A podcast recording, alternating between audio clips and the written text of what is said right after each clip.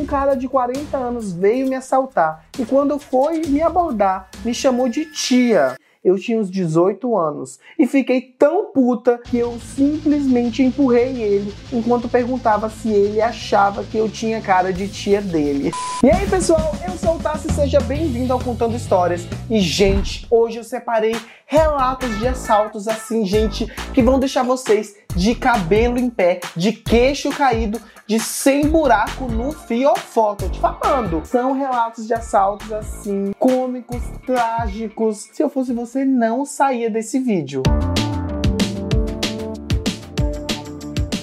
Gente, vamos para a primeira história. Estou eu de volta aqui, ó com o meu computador. Pois é, o primeiro relato é o da Simone. Vamos ver o que a Simone tem a declarar. Quando eu era estagiária, uma supervisora chegou muito brava no escritório e todo mundo perguntou o que estava acontecendo, o que aconteceu. Ela disse: quase fui roubada. Um cara disse que estava armado e falou para eu passar o celular fui passar e ele falou que era um absurdo uma patricinha como eu ter um celular como esse e mandou eu ir para aquele lugar. Gente, mas que audácia! Esse próximo aqui é do William. Uma vez esqueci a moto do portão para fora. Aí você já já pediu para ser roubado, amigo. Principalmente uma moto, que é muito mais fácil de roubar do que um carro. Poxa. Aí você vacilou, hein? Só lembrei de madrugada e quando fui botar para dentro, vi que tinha levado o meu pobre veículo. A moto não tinha nem placa para divulgar pelo bairro ou denunciar na polícia. Oh meu Deus, a moto era nova. Mesmo assim, já totalmente abalado e desesperançoso, decidi ir até a delegacia. No meio do caminho, a surpresa. O ladrão aparentemente morava perto da padaria e, num ato de burrice sem tamanho, tinha parado a moto do lado de fora. Voltei em casa, peguei a chave em reserva e, astuto como uma raposa, pulei em cima da moto, liguei numa tacada só e dirigi triunfante para casa.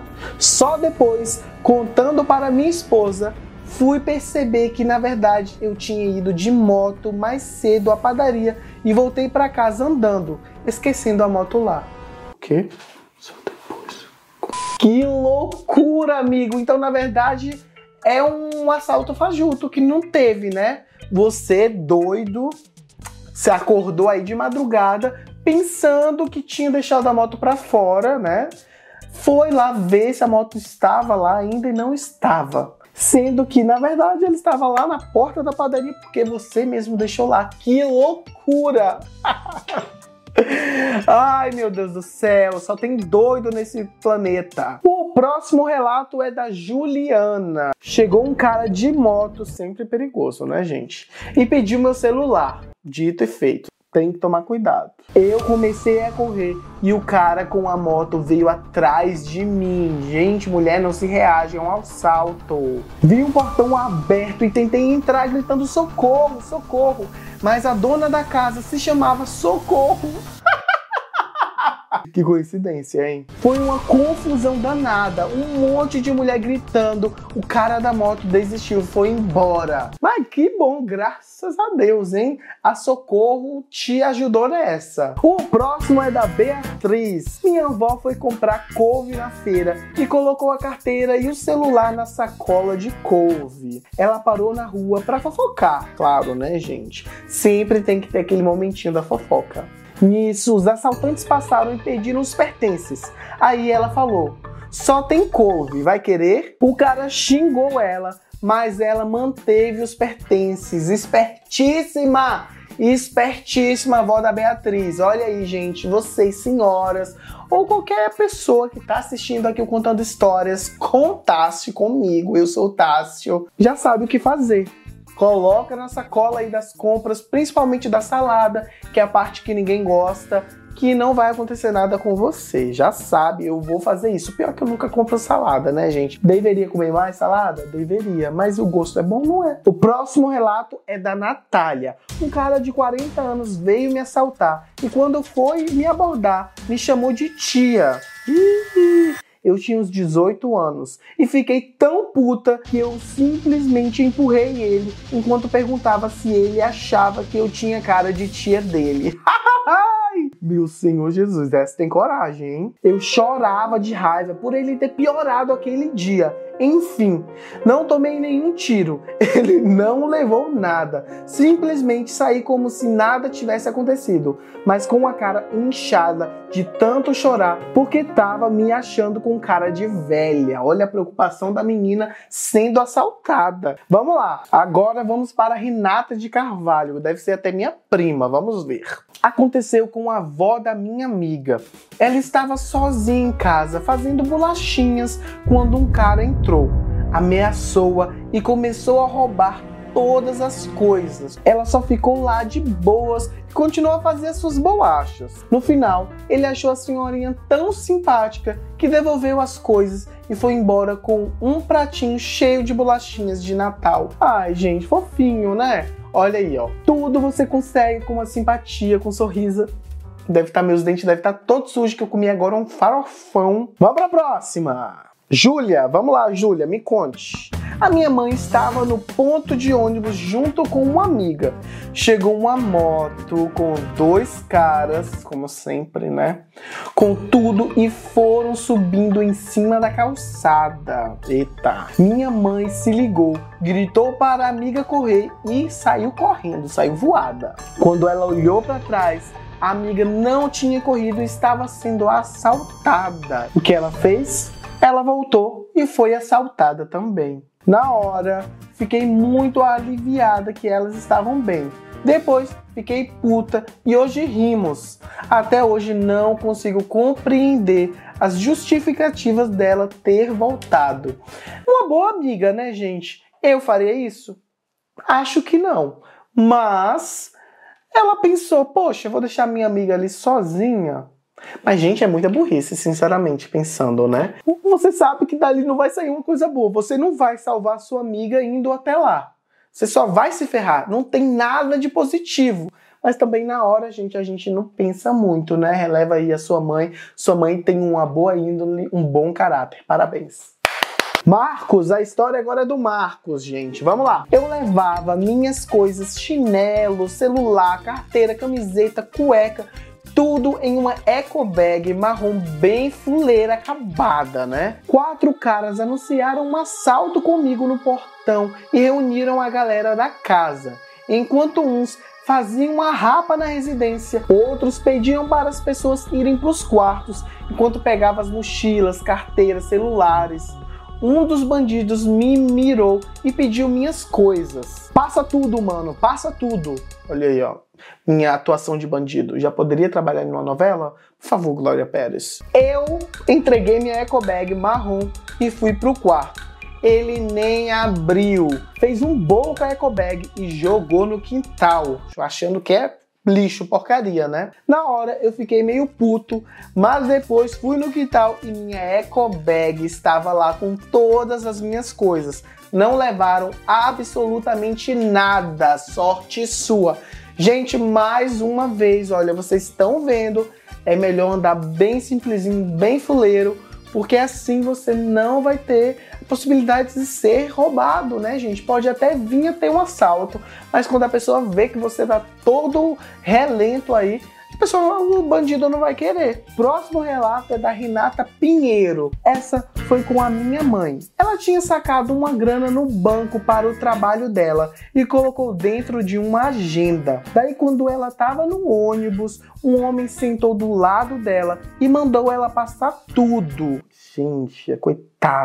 Ela no desespero, porque estava com uma quantia considerável e não podia perder. Imagina o desespero dessa mulher. Tirou a carteira da bolsa, que só tinha moedas e notas pequenas. Se levantou e começou a jogar tudo em cima do assaltante, gritando: Olha, moço, é tudo que eu tenho, moedas e trocados. Você quer?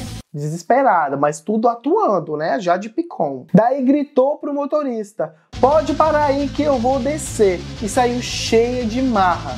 Mas por dentro estava tremendo de medo e feliz que o dinheiro não foi roubado, né, minha amiga?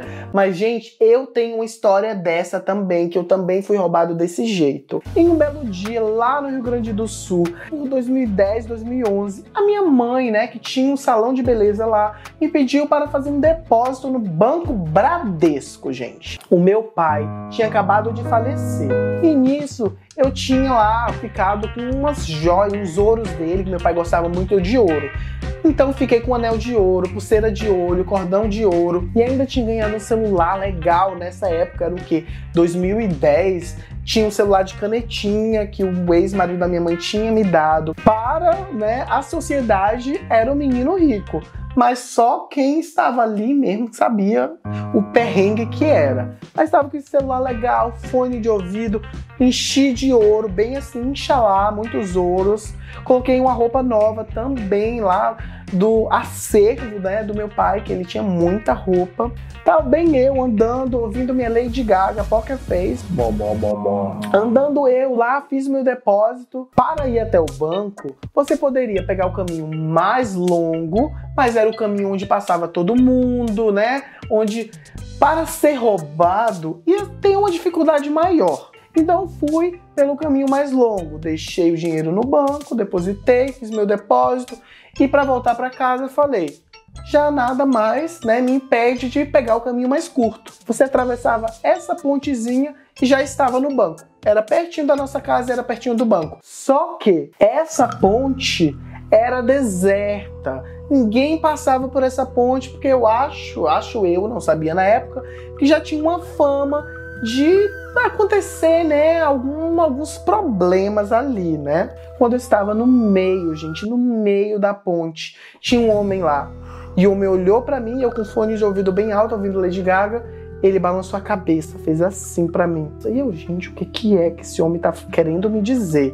E fui. Quando eu cheguei, gente, para descer já da ponte, veio um tanto de trombadinho, tanto de garoto, assim, Devia ser novinho também, da minha idade na época, devia ter o quê? Uns 15 anos? Devia ser mais ou menos a minha idade, mas uns três ou quatro de bicicleta e me cercaram, gente. Eles me cercaram e roubaram tudo. E eu, pelo amor de Deus, não! É herança do meu pai, por favor, não tire o meu cordão! Arrancaram assim o meu cordão, tiraram meus anéis, a minha corrente, ai, tudo, gente, levaram tudo.